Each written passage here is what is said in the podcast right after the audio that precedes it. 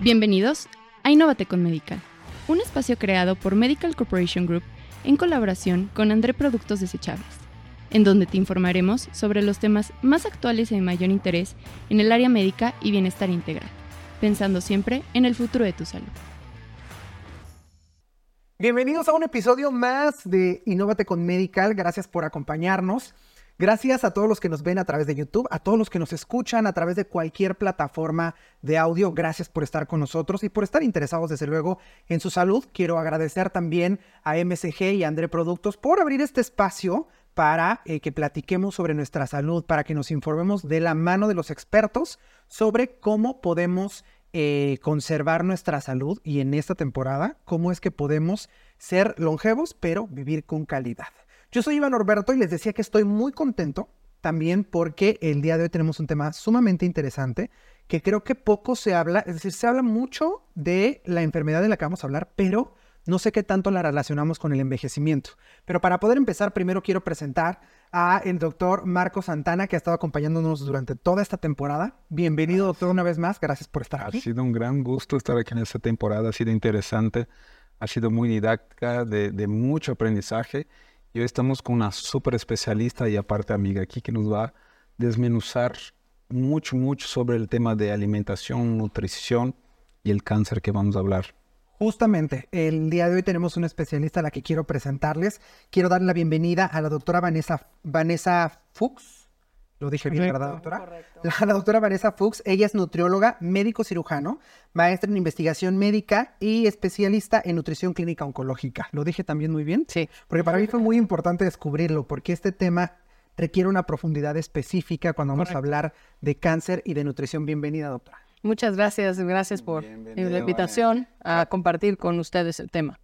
Cabe recalcar que Vane es una de las pocas, o si no la única especialista aquí en el país que es doctora con maestría en nutrición y muy, muy llevada todas sus especialidades y publicaciones científicas al tema de la nutrición y cáncer, donde nos va a dar un pantallazo de cosas muy profundas. Yo creo que es muy, muy importante lo, toda la información que nos va a aportar ahora y única. Para poder entrar en este tema del cáncer, la longevidad y los hábitos que normalmente tenemos y, que nos pueden llevar hacia este tema, ¿cómo podemos relacionar el cáncer, que la mayoría de las personas que nos escuchan, que están muy pendientes de su salud, saben que es esta descomposición, por decirlo de alguna manera, malformación de las células, ¿cómo lo involucramos con el envejecimiento? No sabemos que cuando nosotros envejecemos es porque las células de nuestro cuerpo tienen cierto, están programadas para vivir cierto periodo y morir. Okay. Ahora, cuando pasa el tiempo y, y, nosotros envejecemos, hay algunas células que eh, mueren antes que otras o hay cambios en el exterior que hace que se formen algunas unas cosas que ya se oye mucho que se llaman radicales libres. Uh -huh. Y estos radicales libres eh, pues hacen que las células puedan tener cambios inesperados y si el cuerpo no encuentra el mecanismo para destruir esas células que se están desprogramando, digámoslo así, entonces estas células se siguen reproduciendo pero de manera mal, de manera errónea uh -huh. y crecen los tumores. Cuando, cuando, cuando este tipo de células que de alguna manera no crecen o no se reproducen de manera correcta, que eso pasa cuando hay radicales libres, cuando hay alguna situación externa que puede influir a que estas células no se reproduzcan de manera correcta y el cuerpo no detecta ese cambio en ese momento, o sea, nuestro sistema inmune y otro tipo de cosas, no la destruye y al no destruirla, este, células crecen en forma de tumores y estos tumores pueden llegar a expandirse por el cuerpo y es ahí donde se forma la metástasis y bueno, ya son enfermedades muy complejas, ¿no? Ok. Esa es la situación. Ahora, Vania, una pregunta, porque mucho de eso tiene que ver con alguna agresión también que nosotros imprimimos al cuerpo. Y lo más importante, hablando del tema de nutrición, entrando en tu tema importante, que hoy finalmente, yo me doy por mí, cada vez que voy en el supermercado hay más opciones de galletas, hay más opciones de cosas para comer, o sea, han, han agrandado las opciones de cosas que tenemos para tomar refresco así, refresco asado. Entonces, yo creo que la preocupación hoy de la gente es, y la pregunta del millón que hace la gente es, ¿qué debo de comer para tratar de no tener cáncer? Y obviamente, eh, la otra pregunta es, ¿qué es de lo que como que me puede provocar cáncer? Me gustaría que dieran primero un pantallazo rápido del tema, cómo va la alimentación en la actualidad de la gente. ¿Qué está comiendo la humanidad hoy que puede ser bueno o qué está comiendo la humanidad que puede ser malo? Bueno, sabemos que el cáncer es una enfermedad que ha incrementado y que la expectativa es que siga incrementando en cantidad en los próximos años. Mm. Hay varias razones. Sabemos, número uno, que la gente vive más. Y ya sabemos que entre más viva una persona es más posibilidad de que desarrolle un cáncer, pues sabemos que el cáncer en muchos sentidos está influenciado o, o se debe a la longevidad, hablando del tema de longevidad, ¿no? Número dos, el estilo de vida. O sea, nuestro estilo de vida no es lo mismo del estilo de vida de los 1900 de nuestros abuelos. principios, ¿no? A nuestros abuelos o bisabuelos que pues tenían que caminar para todo, no habían coches, entonces no todo, todo era caminando, se hacía mucho más actividad física, no había tanta industrialización en los alimentos, entonces los alimentos que ellos consumían eran alimentos mucho más eh, simples, digamos, en el sentido de, de como ahora dices, son menos procesados, eran más sencillos y también se comía menos.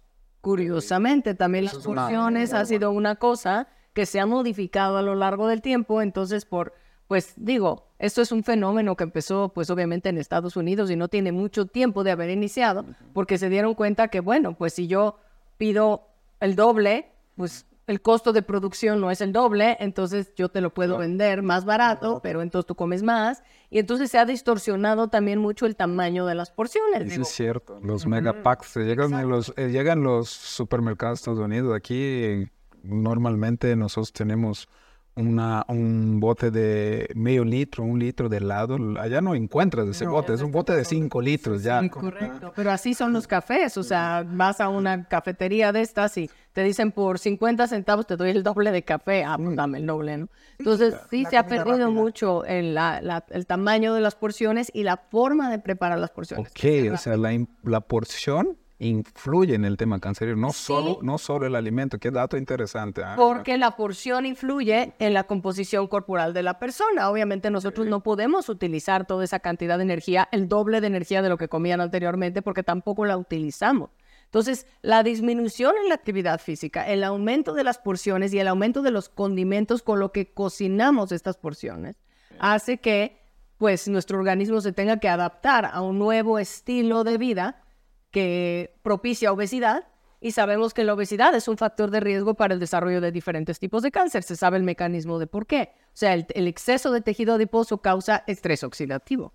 Y hablando de estrés oxidativo, son radicales libres y estos radicales libres hacen que se generen mayormente algunos tipos de cáncer, no digo todos. O sea, es que si ustedes hablan de cáncer, cáncer no es una sola enfermedad. Para mí el cáncer es un conjunto de enfermedades que tienen orígenes muy diferentes y que se desarrollan de manera diferente. No es lo mismo un cáncer hormonal que un cáncer que tiene que ver con la luz del sol melanoma, por ejemplo, son completamente diferentes. Entonces, pues no podemos decir que toda la teología de los cánceres se debe a la alimentación, porque no. Hay muchos que no tienen que ver con la alimentación, pero hay otros que sí. Y tienen mucho que ver también con la composición corporal, no necesariamente un solo alimento. O sea, la persona puede comer exceso de fruta, igual estar obeso, aunque sea fruta.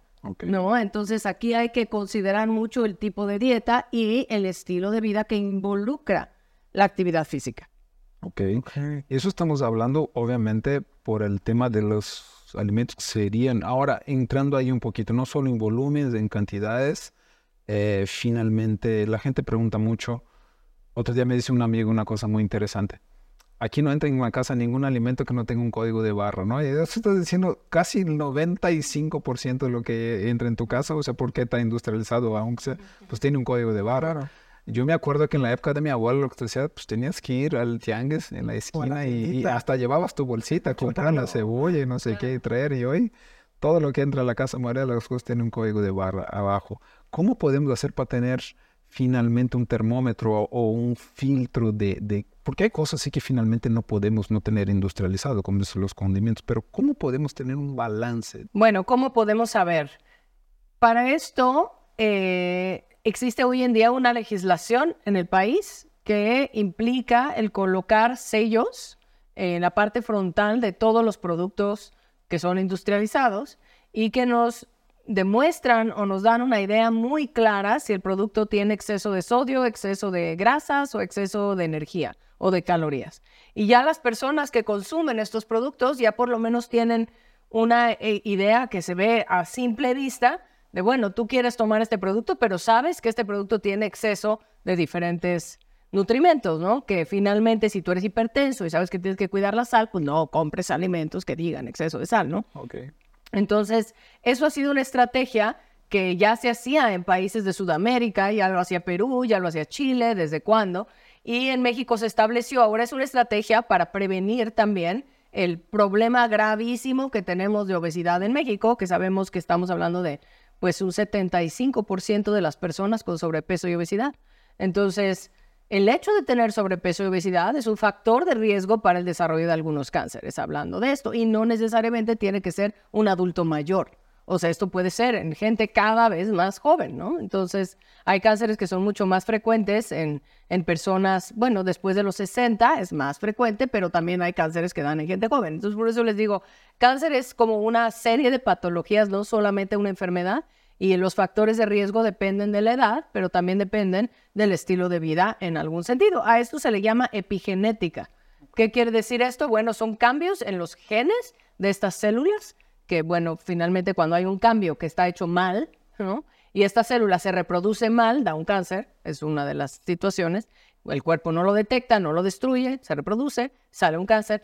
Pero, ¿qué es esta parte de epigenética? Son todos estos factores que están alrededor de esta célula para que no tenga errores a la hora de replicarse, a la hora de duplicarse. Y estos factores epigenéticos pueden ser desde los rayos ultravioleta del sol hasta nutrimentos que uno come de más o come de menos, hasta el ejercicio hecho o no hecho, la, composición corporal de la persona. O sea, hay muchos factores que son, influyen en que esta célula se reproduzca de manera adecuada, particularmente pues la parte genética que sabemos que es una de las causas principales de por qué da un tumor, ¿no? Ahora, y retomando un poco eh, esta pregunta que tiene el doctor eh, Marco, existen los superalimentos, ¿no? Que son benéficos. Los superfoods, sí. Exacto. Que son benéficos para la salud. ¿Existe su contraparte en el tema de cáncer? Es decir, alimentos negativos. Se hablan de mucho, sobre todo eh, en estos alimentos que están industrializados, ¿no? ¿Existirá este top 5 de, de alimentos o de sustancias que contienen ciertos alimentos que tengamos que evitar porque si nos pueden traer algún tipo de cáncer de todas las enfermedades que, hay? A ver, existen estudios de asociación. ¿Qué significa esto? No hay un estudio de causalidad, que yo te diga, por comer carne vas a tener cáncer. No, eso no existe. Lo que existe son estudios de asociación. ¿Qué significa? Veo una población y veo, ah, bueno, ¿qué está pasando con esta población? Ay, mira, mayoritariamente esta población está comiendo fibra, o sea, estás hablando de gente en África que come casi todo, otra vez verduras crudas y esto, y casi no tienen cáncer de colon. ¿Cómo es posible, no? ¿Y cómo es posible que llegas a Texas y, todo el mundo está comiendo barbecue todos los días, porque es la tradición ahí, y de repente una incidencia muy grande de cáncer de colon? ¿No será la carne? ¿No? Entonces empiezan a estudiar por la asociación, ¿no? Es lo mismo. Entonces, si tú me preguntas, ¿qué es los nutrimentos o los alimentos que más se han asociado con algún tipo de cáncer, te puedo decir. Uno es la sal, el exceso de sal. Y les voy a explicar por qué. Ahora ya se sabe que el cáncer gástrico está relacionado a poblaciones con alto consumo de sal. Digámoslo así, hay poblaciones en China que estaban habituados a comer pescado de, de, una forma muy salado que ellos comían. Y, ay, y es, es ahí había una alta incidencia en cáncer gástrico. A ver, vamos a estudiar qué pasa ahí. Japón es otro. ¿Qué come Japón? Bueno, pues comen un montón de soya, ¿no? Sí, claro. Pues diario y muchísima y demás. Entonces se dieron cuenta que el Helicobacter pylori, ahora que ya sabemos que existe, es un anfibio amante de la sal. Entonces tú comes mucha sal, el Helicobacter pylori está feliz y sabemos que el Helicobacter pylori es un factor de riesgo para desarrollo de cáncer gástrico, porque es una bacteria que de alguna manera vive en pHs ácidos que antes se pensaba que era imposible.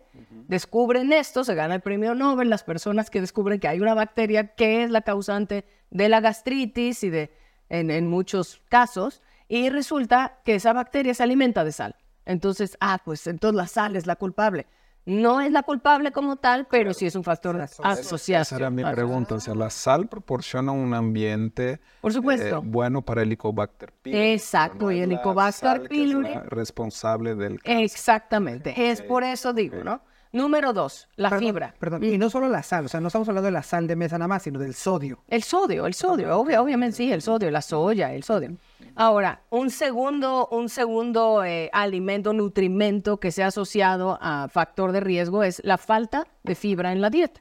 Entonces se han dado cuenta que hay poblaciones en donde casi no consumen fibra y yo les puedo hablar de estudios que hemos hecho en el Hospital General. Alguna vez se nos ocurrió determinar la- el aporte de fibra que tenía una gran porcentaje de la población. Hicimos un estudio como con 500 personas de ahí. La mayoría eran taxistas o amas de casa, pues son la mayoría de los pacientes que iban y se les hizo una encuesta a ver qué, qué- una frecuencia de consumo de alimentos y resulta que la mayoría consumía, si la recomendación son 25 gramos de fibra al día, la mayoría estaba consumiendo entre 12 10 y 12 gramos, particularmente los hombres. Las mujeres consumían un poco más porque como eran amas de casa, pues probaban ahí alimentos. cerca. Pero la mayoría taxistas, eh, Comen fuera. pues comen fuera y ¿qué es lo que comen? Pues tortas que no tienen fibra y garnachas que no tienen... Y entonces, obviamente, esa población es un factor de riesgo para desarrollo de cáncer de colon porque sabemos exacto el mecanismo de por qué se genera el cáncer de colon y tiene que ver con, con la fibra como preventivo de cáncer de colon, por la fibra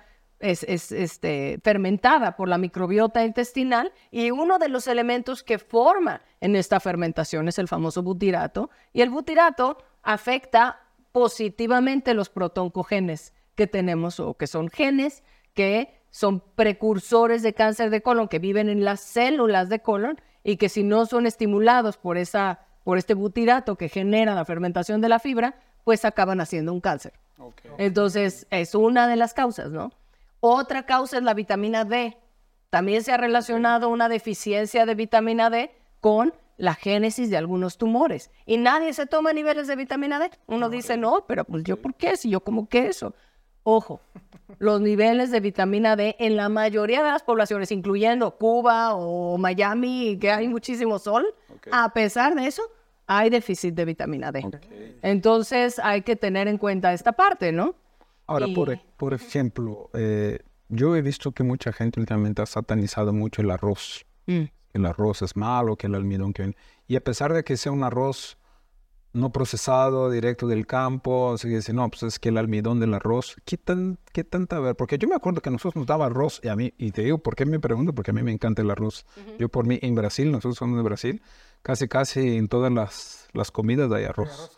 Y entonces me, me, me preocupó mucho cuando la gente dice, o sea, ¿qué tanto tiene de verdad eso? Que el almidón del arroz, que el arroz es malo para el organismo. No, no hay, yo, yo no diría que hay un alimento bueno y malo, ni siquiera la carne, ni siquiera la sal. Si uno consume este tipo de alimentos de manera moderada y en donde debe de consumirla, está, está adecuado. No hay un alimento que solo comiendo esto te va a dar cáncer. No, eso así no existe, ¿no? No hay eso. Es comer en exceso y por tiempo prolongado de ciertos alimentos que se han relacionado y un estilo de vida que no favorezca esto, ¿no? Ahora, también no hay que, no hay que olvidar que la genética forma parte también de esto, ¿no? Entonces yo puedo estar súper obeso y comer un montón de carne y no me va a dar cáncer necesariamente, pero hay gente que es delgada y es deportista y no sé qué, y cáncer de colon, porque hay un componente genético también ahí, ¿no? Entonces hay que tener en cuenta también esto, hacerse sus chequeos y hacer todo lo que hay que hacer.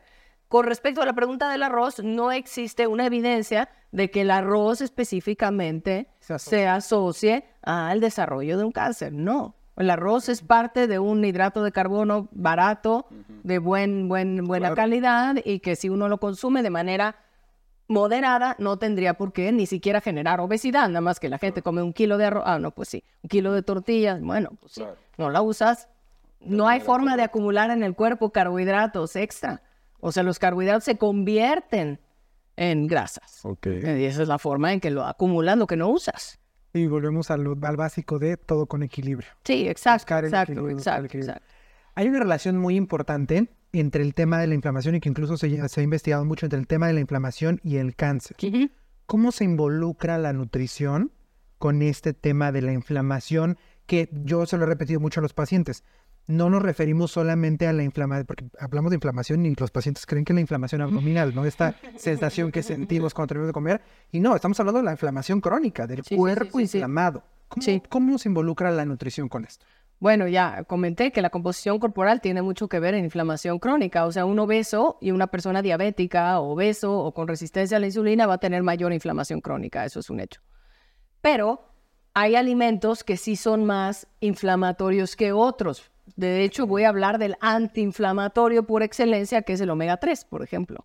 Entonces, el aceite de pescado es un, un nutrimento que tiene la, digamos, la propiedad de disminuir algunas citoquinas proinflamatorias. De hecho, se utiliza de manera farmacológica a altas dosis en cáncer, por ejemplo, para tratamiento, que vamos a hablar más adelante del tratamiento, pero sí, efectivamente, hay algunos aceites, los poliinsaturados, sabemos que los aceites saturados, que son los que vienen de, de, pues, de la grasa de los animales, pues son proinflamatorios. Nuestro cuerpo no los puede deshacer tan fácil ni se puede deshacer de ellos. Entonces, hablando de alimentos con grasas saturadas, dígase, por ejemplo, carne de cerdo, dígase este, grasa de costilla, incluso, incluso hablamos de carne de res, depende del corte, porque no es lo mismo comer carne magra que comer este, costilla, ¿no? Que es donde está la grasa. O comer el pellejito del pollo, ¿no? Eh, ahí es justo, esa es la grasa. Entonces, en ese tipo de, alimentos es donde encuentras las grasas saturadas, el chicharrón o esto. Ahora, sabemos que la grasa es lo que le da más el sabor a los alimentos, pero a la vez es lo que más puede llegar a perjudicar a largo plazo. ¿no? Ok. Mira, y pasando, yo creo que un tema que es súper polémico y que controversial ahora es el tema del alimento que está contaminado por hormonas, estamos hablando de la carne como tal, por ejemplo, la gente, es importante, pero lo que la gente no sabe es ¿no? el uso del clenbuterol y todas esas cosas.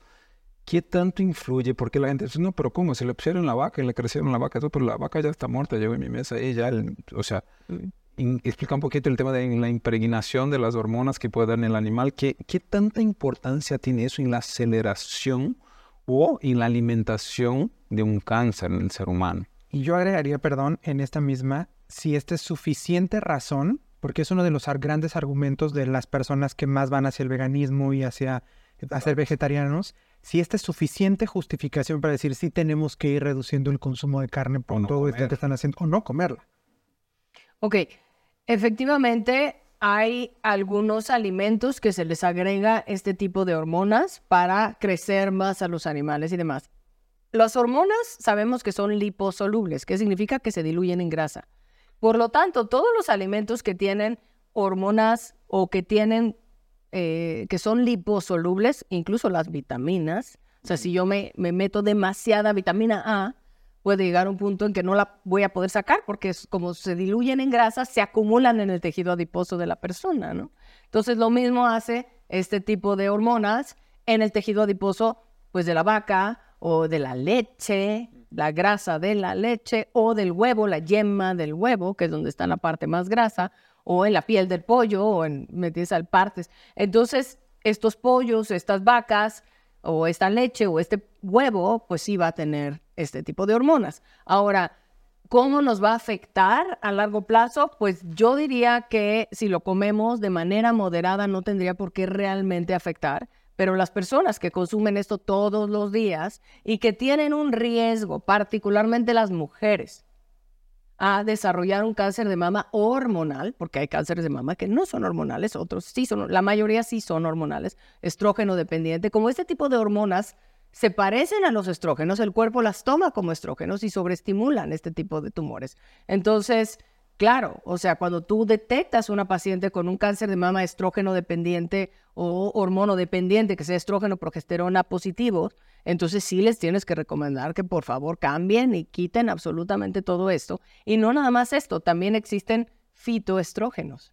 O sea, también existen sustancias parecidas que químicamente su estructura se parece a estas hormonas, como es el caso de la soya, que es considerado un fitoestrógeno, y pues también les tienes que decir no consuman este tipo de, alimentos porque se parecen al estrógeno. Entonces, efectivamente, esa, es, esa es la situación. Ahora, si de vez en cuando uno consume este tipo de cosas, nosotros las podemos sacar del cuerpo pero si ya es demasiado, pues se van a acumular. Ahí responde tu pregunta, ¿no? Que yo creo que mucha gente, eso es muy importante porque dejar claro a la gente, porque mucha gente cree que finalmente a lo mejor dice, oye, yo no tengo para comer todos los días orgánico, mejor pues me dejo de comer, ¿no? Y a lo mejor puede provocar un mal por deficiencia de proteína. Y eso es muy importante decir que finalmente si lo comes regladamente, obviamente lo ideal es comer el que no está contaminado, pero finalmente no tiene un, papel tan, tan decisivo, yo diría, no importante, sino que decisivo en, el, en, la, en la transformación del cáncer. Lo que decía otro de los, de, de los fitos, finalmente para que entienda la gente, son finalmente moléculas que cuando entran en el cuerpo, el cuerpo es como si tomaras una foto de una cosa que es y de una cosa que parece. Entonces el cuerpo va a interpretar qué es, porque parece. Entonces no necesariamente es, pero sí va a estimular esas hormonas en el cuerpo que pueden producir el cáncer. Entonces eso está muy padre. Soy no, no, no, no, no sabía eso, pero es, importante que sepa la gente, ¿no? Sí. Antes de que pasemos al tema ya como tal de cáncer, como enfermedad, como patología a revisar, me gustaría que, viéramos, ya vimos esta parte como de los alimentos asociados, que dijimos no culpables, sino asociados. ¿Cuáles podrían ser ahora la contraparte? Ahí hemos hablado de varios, ¿eh? No, importa que se repitan, porque aquí estamos dándole justificación a todo. Ya hubo justificación genética, ya hubo justificación cardiológica, justificación neurológica. La justificación eh, para prevenir el cáncer, la justificación oncológica, ¿cuáles podrían ser estos cinco principales alimentos que pueden ayudarnos a prevenir el cáncer. Hablando de estilo de vida, uno de ellos es la fibra, definitivamente, porque ya hablamos de qué tipo de cáncer puede llegar a prevenir y la causa o el por qué se puede llegar a prevenir. Fibra traducida en... Fibra traducida en, por ejemplo, las cáscaras de, los, de, las frutas, la, verdura cruda, no cocida, eh, pues los, los, alimentos integrales que ahora han tenido mucha moda, ¿no? A comer pues esa tiene, tiene fibra agregada, ¿no? Fibra insoluble agregada, que es un tipo de fibra fermentable por la famosa microbiota, que cada vez está teniendo también más relevancia. ¿no? Entonces, eso es una. Otra son alimentos que contienen antioxidantes naturales. ¿Ok? Hay muchos, o sea, la vitamina C, por ejemplo, es un antioxidante y hay alimentos que contienen vitamina C o ácido ascórbico. ¿Cuáles son esos alimentos? Normalmente las frutas cítricas y muchas frutas rojas. Ahora, todas estas frutas que tienen colores muy bonitos, o sea, lo que es el rojo, el morado, son frutas que tienen un alto contenido de antioxidantes. Ahora, el problema de la fruta, yo insisto, es la cantidad de azúcares simples que tiene. O sea, uno piensa, pero es natural. Sí, pero es natural. Hay muchas cosas que son naturales y también afectan. Digo, la marihuana es natural y si te la tomas en exceso también. O sea, todas las drogas incluso vienen de plantas. Entonces, también son naturales al final de cuentas, ¿no? Entonces, la fruta en exceso es azúcar simple.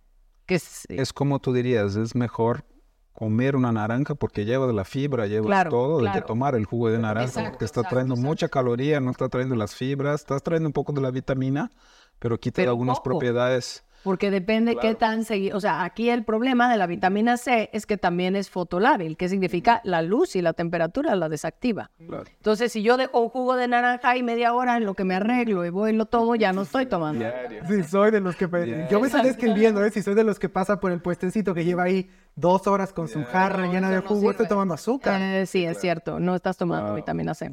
Entonces, también hay que entender este tipo de de situación, ¿no? O sea, no es por el hecho de que tomo jugo diario, al revés, el jugo diario y más, si uno es obeso y si tiene algún factor de riesgo para diabetes puede desencadenar resistencia a la insulina, entonces no vale la pena estar tomando demasiada azúcar. Tercero, Anif, primero fibra, segundo antioxidantes, y tercero omegas. Ok. Todos los omegas puede ser obviamente. No, omega 6 no. Omega 6 es prooxidante. El que es el neutro es el aceite de oliva. el famoso aceite de oliva, aceitunas, todo esto tiene omega 9. Y este es neutro, no es ni pro ni anti. El que es antiinflamatorio es el omega 3. Ahora, aquí les voy a decir, yo aprendí mucho porque he dado varias pláticas en India. India es un país 100%, o sea, el 70% de la población es vegetariana estricta, entonces no aceptan el omega 3 del pescado. Ellos toman el omega 3 de semillas. ¿Qué semillas tienen alfa-linolénico, que es precursor de omega 3? La chía y la linaza.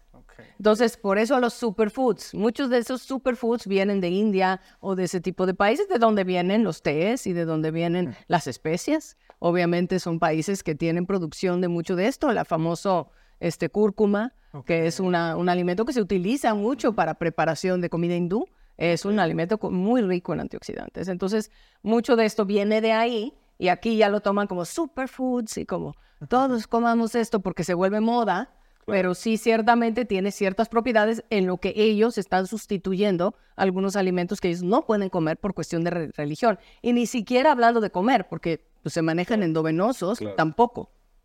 No hay forma, ellos no toman absolutamente nada que provenga de un animal o que pueda generar un animal. O sea, el huevo tampoco. Entonces ellos toman básicamente leche y derivados, es de donde sacan su proteína, y de semillas, que tienen muchísimas más de las que nosotros conocemos. Entonces ellos tienen sus su, serie de semillas. Entonces, obviamente uno aprende cómo es posible que obtenga omega 3 de la chía, es que no tiene omega 3 la chía. Tiene un precursor. Tiene un precursor, que es el alfa nilonénico y que nosotros teóricamente lo convertimos en omega 3. Y los peces lo hacen con las algas. Con Wow. Ok. Súper, súper interesante. Vamos con tres. Ah, esos son básicamente los importantes. Y el otro es la generación de cierto tipo de hormonas secundarias al ejercicio.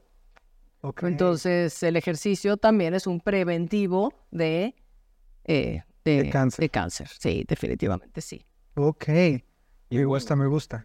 Y ahora, yo quería hacer un paréntesis aquí porque finalmente es una situación que yo viví en familia y, creo que es muy importante porque no todo el mundo sabe de eso, no está enterado y creo que es algo, el tema de la nutrición dentro del cáncer, no solo para prevenir o no solo para evitar, sino que cuando una persona está dentro de un tratamiento del cáncer, porque muchos aquí tenemos o familiares o amigos o gente eh, muy cercana que está viviendo eso o, familiares de ellos mismos.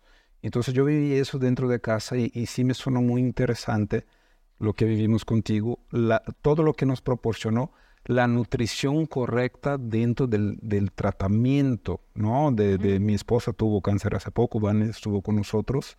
Y, básicamente yo creo, viendo como médico, no solo como familiar, como médico, cómo el haber tomado una decisión quizás equivocada en la, la alimentación de ella durante el tratamiento nos pudiera haber llevado a un camino completamente diferente del desarrollo de ese tratamiento, ¿no? Explícanos un poquito eso, Vané. Perdón, y es que aparte no tenemos tanta información. Creo que esto puede ser muy significativo para los pacientes. Yo soy muy cercano a las redes sociales y, a YouTube y no tenemos tanta información. Hay incluso dieta para el paciente que está en, tratamiento hemodialítico, con insuficiencia renal, etcétera. Pero para el paciente que está en quimioterapia, en radioterapia, no hay tanta información y sabemos que algo de lo que padecen mucho es justamente de las reacciones em, estomacales. Los efectos secundarios, sí, sí, sí.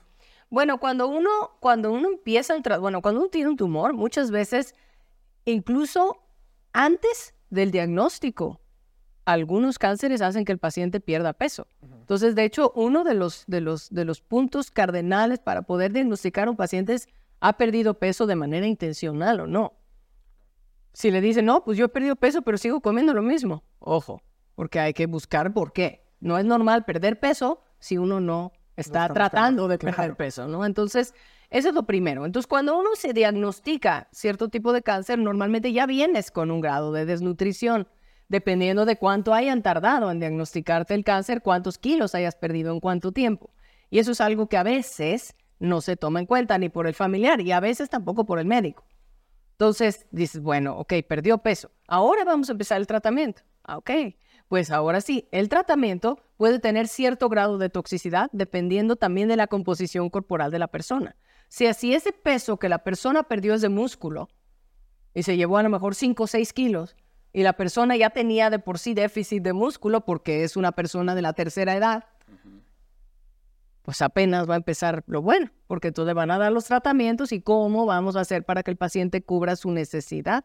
Cuando sabemos que un tumor adentro de una persona, y particularmente los tumores de tubo digestivo, cabeza y cuello o pulmón, son tumores que necesitan más energía y más proteína de lo normal. O sea, si una persona requiere una cantidad, esto va a requerir un 20, un 30% más. Pero la persona va a comer un 10%. ¿Cómo voy a hacer para que la persona cubra esto? ¿no? Entonces, de verdad que desde el inicio, para nosotros que nos dedicamos a esto, es muchísimo más fácil que te refieran al paciente antes de todo esto para tú poderle mejorar la composición corporal antes del tratamiento, porque yo ya sé qué efectos secundarios va a tener el tratamiento y les puedo decir que son mucho más severos si el paciente no tiene una buena proteína, no tiene una buena masa muscular, porque hay incluso estudios que demuestran que entre menos masa muscular, mayor toxicidad de mucha serie de quimioterapias, de inmunoterapias e incluso de radioterapias. Eso también depende de cómo esté el paciente. Acuérdense que la quimioterapia se transporta también en proteínas. Y si las proteínas están bajas, pues o, no van a hacer el efecto o se van a tardar en salirse del cuerpo y van a seguir dañando las células que no están mal. La agresión es mayor, eso tiene mucho Por supuesto. o sea, finalmente la quimioterapia, a pesar de venir para la mejora del, cuadro del paciente, pues es una agresión demasiado fuerte en Correcto. la parte sana. ¿no? Entonces, cuando tiene mucha si tú no estás en tu peso, obviamente la, agresión va a ser mucho más fuerte de lo que la que necesitas e incluso a la vez mucho menos efectiva al tratamiento. Por supuesto. Entonces, antes de la quimioterapia, ese sería necesario. Esto ya lo hemos trabajado mucho con algunos oncólogos y hematólogos, porque, por ejemplo, antes de un trasplante, hoy justo me decía uno de los hematólogos que me mandó una paciente que va a trasplantar, pero resulta que traía baja una de las proteínas. Entonces, y en la, la señora se veía bien, o sea, la chica se veía bien y todo, pero sí me dijo, necesito, porque nunca se me había ocurrido que le iba a tener que transfundir antes.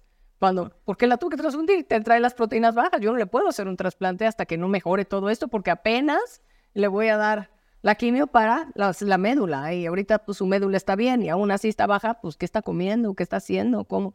Entonces ya ahorita, entonces me pregunto, oye, ¿cuántas semanas crees que necesitas para emparejar esto para que entonces ya programe el trasplante?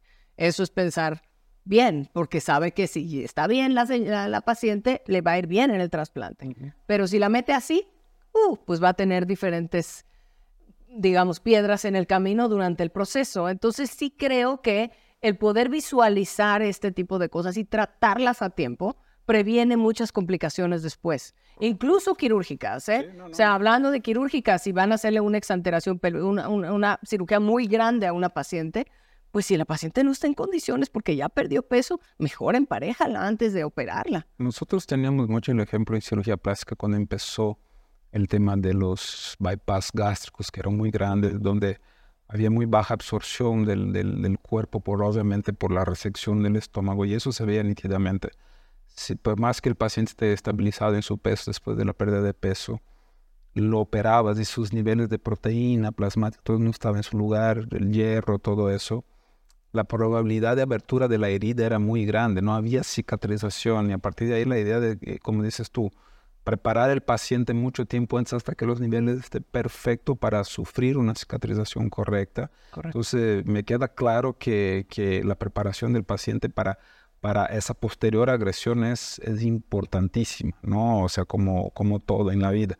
Eh, finalmente, yo creo que eso es una cosa que hay que concientizarse la gente, ¿no? Que hay que ver. Gracias a Dios hemos visto ahí con Vane, con, con mi esposa y, no sé qué cosas más quieren agregar ahí, Vane. Yo, para poder ir cerrando el, el episodio, me gustaría, eh, doctora, ya hablando del tema de los pacientes que tienen cáncer, ¿cuáles podrían ser, obviamente, en el tema eh, alimentario, en el tema nutricional, ¿cuáles podrían ser sus recomendaciones para los pacientes que están en un tratamiento? Aquí siempre les hemos dicho que las consultas deben de ser como deben de ser personalizadas, porque no es lo mismo una mujer en un tratamiento de quimioterapia que un hombre en tratamiento de radioterapia, etcétera.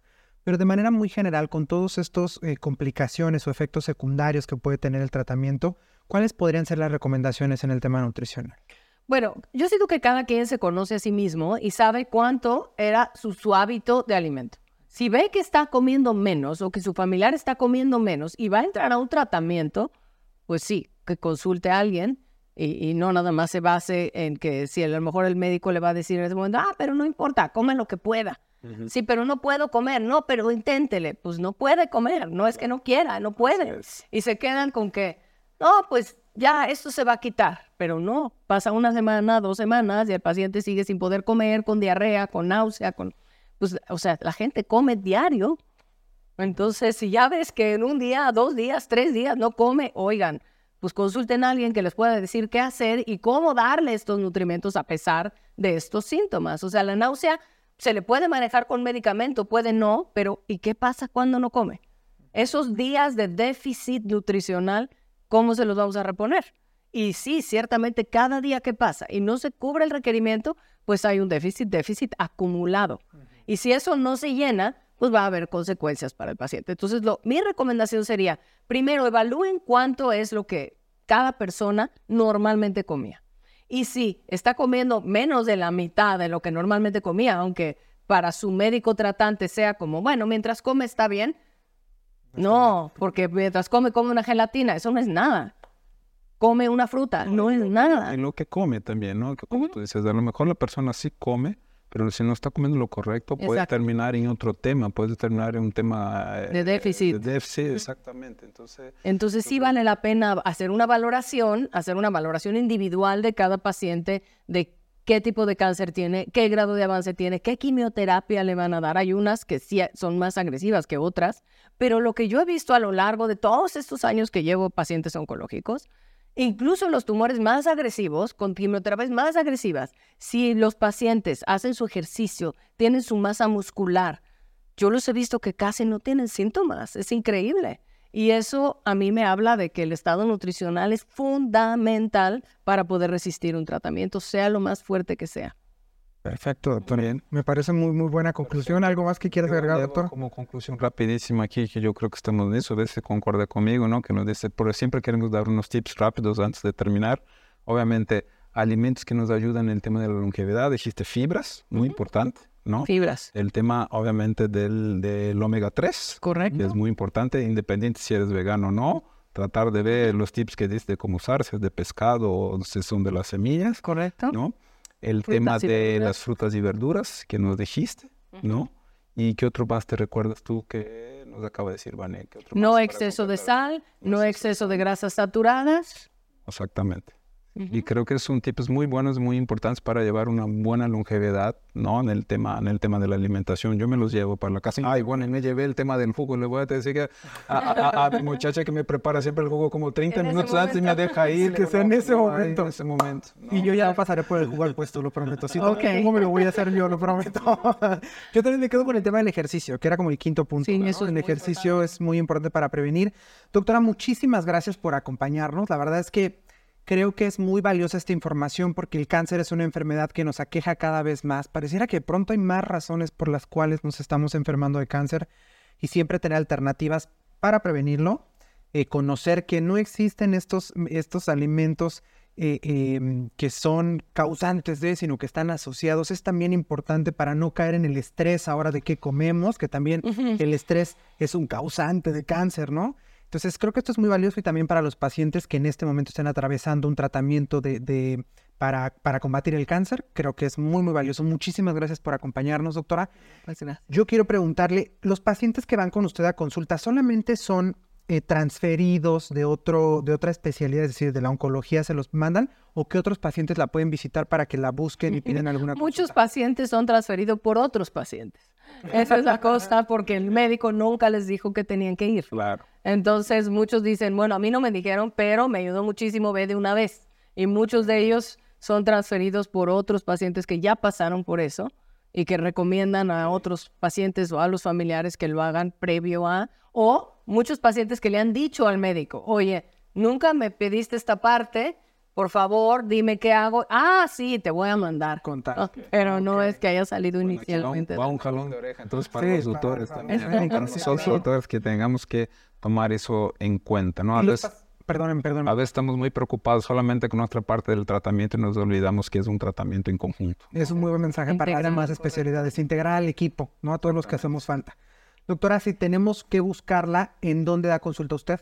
En el Hospital Ángeles Lomas y en el Hospital ABC Observatorio en el Centro de Cáncer Ángeles Lomas. Aquí este. Ahí la buscamos. Oncología. Ajá. Ángeles Lomas y ABC Observatorio. Perfecto, doctora. ¿Y las redes sociales en dónde la podemos buscar? Eh, Yo tengo aquí, si yo aquí las tengo, no se preocupe, yo aquí tengo un Instagram que es dra.fux, se escribe F-U-C-H-S, guion bajo nutrición, no, nutrición oncología, como nutrición y oncología juntos. Exacto. Nutrición oncología, ahí lo pueden encontrar y también pueden encontrar a la doctora en su página web, que es doctora Vanessa Fuchs. y Vanessa es con doble S y Fuchs es F-U-C-H-S. Com. com. Ahí la pueden encontrar. De todos modos, para los que nos están viendo a través de YouTube, aquí están apareciendo los datos, también están apareciendo los teléfonos del consultorio de la doctora para que puedan sacar una cita y vayan y se atiendan. Y si usted es médico oncólogo y nos está viendo, por favor, haga su consulta, mande a su paciente para que le hagan toda la, la consulta. Hemos hablado mucho de longevidad y de vernos y sentirnos bien a pesar de que pasen los años. Pero si, sola- si ya estamos bien, si ya nos sentimos bien, también nos queremos ver bien. Y para eso los mandamos al consultorio del, al consultorio del doctor Marco Santana. Doctor, ¿en dónde te encontramos? Va a ser un gran placer. Todas las redes sociales son doctor Marco Santana, así como, como se escribe. Eh, Instagram y ahí los vemos. Y en el consultorio también, el Ángeles de Interlomas, ahí estamos en el cuarto piso, con mucho gusto. Siempre la gente sana y que se quiera ver bien y sentirse bien, hacemos parte de, de ese tratamiento de la longevidad. ¿no? Perfecto, doctor. En el caso de nosotros, ya saben que nos pueden encontrar en tres redes sociales, Facebook, Instagram y TikTok. En el caso de MSG estamos como Medical Group Oficial y en el caso de André estamos como André Productos. Igual en estas tres redes sociales tenemos información sobre buenos hábitos alimenticios, sobre cómo eh, manejar el estrés, sobre muchas cosas para tener una vida cada vez más saludable y conocer nuestro cuerpo y así tomar decisiones, mejores decisiones para nuestra salud.